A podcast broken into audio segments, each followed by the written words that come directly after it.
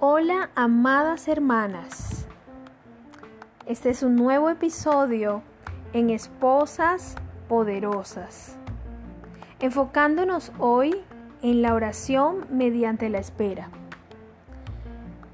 Te pregunto, ¿cómo debes cómo debe orar uno cuando las escrituras no dicen claramente cuáles son los deseos de Dios? ¿Cómo sabemos qué decirle a Él en momentos cuando nosotros u otros estamos experimentando pena, dolor o sufrimiento, David nos puede ayudar. Él es mejor conocido por sus muchas victorias como rey de Israel, pero también debemos saber que pasó 10 años en una situación desalentadora. Ungido como rey cuando era joven, David parecía tener todo a su favor. Mató a Goliat, y pronto el pueblo cantaba, Saúl hirió a miles y David a sus diez miles.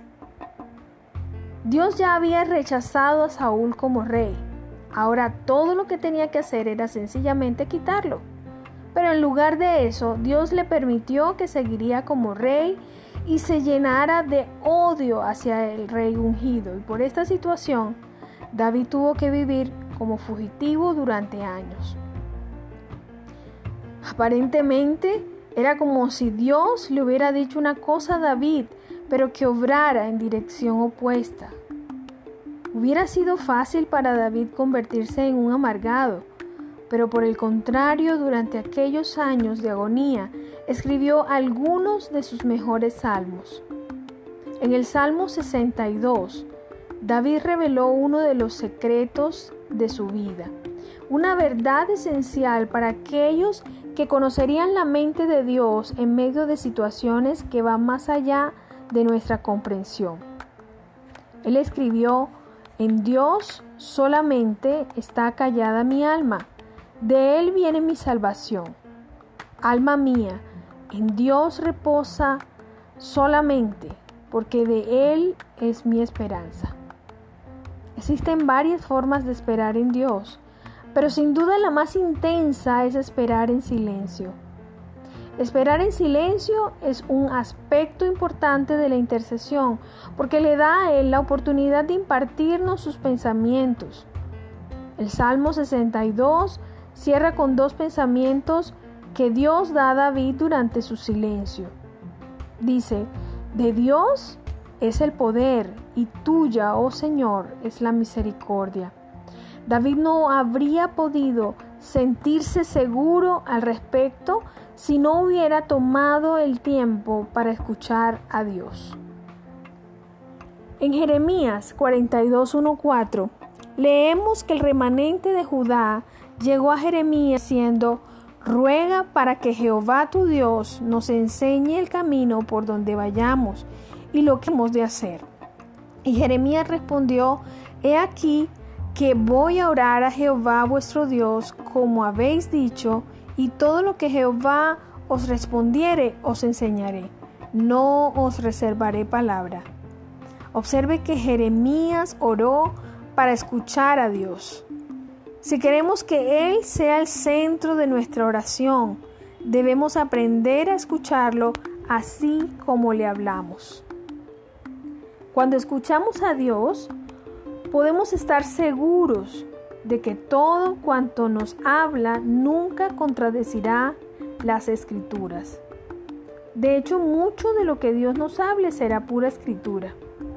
Él puede recordarnos un pasaje o un pensamiento de las escrituras o puede llevarnos a un pasaje en el que nunca antes hemos pensado.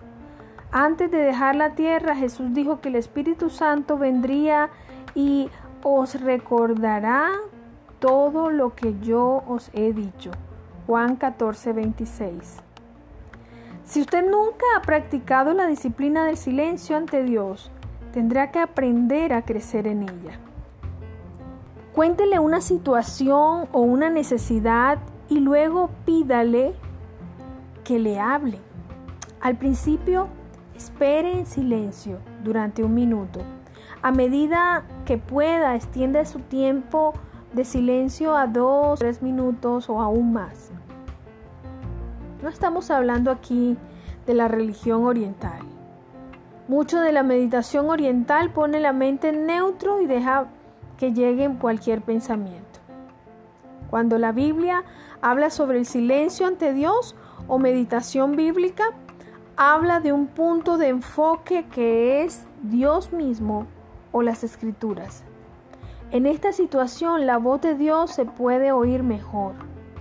Él hace algo claro a través de una impresión o recordatorio o de un pensamiento anterior o un pasaje. Durante los años 70, Han Christian introdujo Biblias de contrabando en Rusia. Una vez fue atrapado y puesto en la cárcel a la espera de un interrogatorio. Él hizo mucho énfasis en su oración porque bajo ninguna circunstancia quería ir a prisión. En su libro Invasión Secreta, Hans dijo, ahora que dejo de hablarle, él comenzará a hablarme. El versículo surgió en mi mente, el cual por el gozo puesto delante de él sufrió la cruz. A través de esta experiencia, la voluntad de Hans se volvió una con la voluntad de Dios y tuvo gran paz.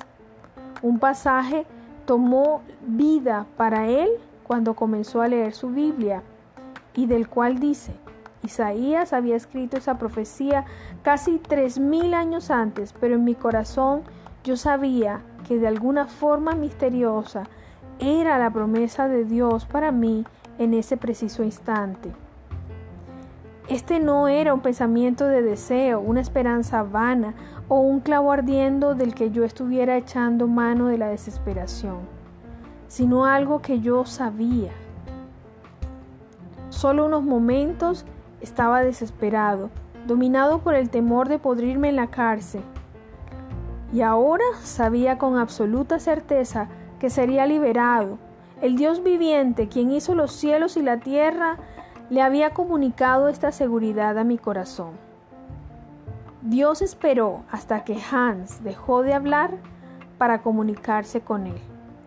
Luego le comunicó sus pensamientos a través de las escrituras. Amada hermana, espera en el Señor. Escucha al Señor. Bendiciones.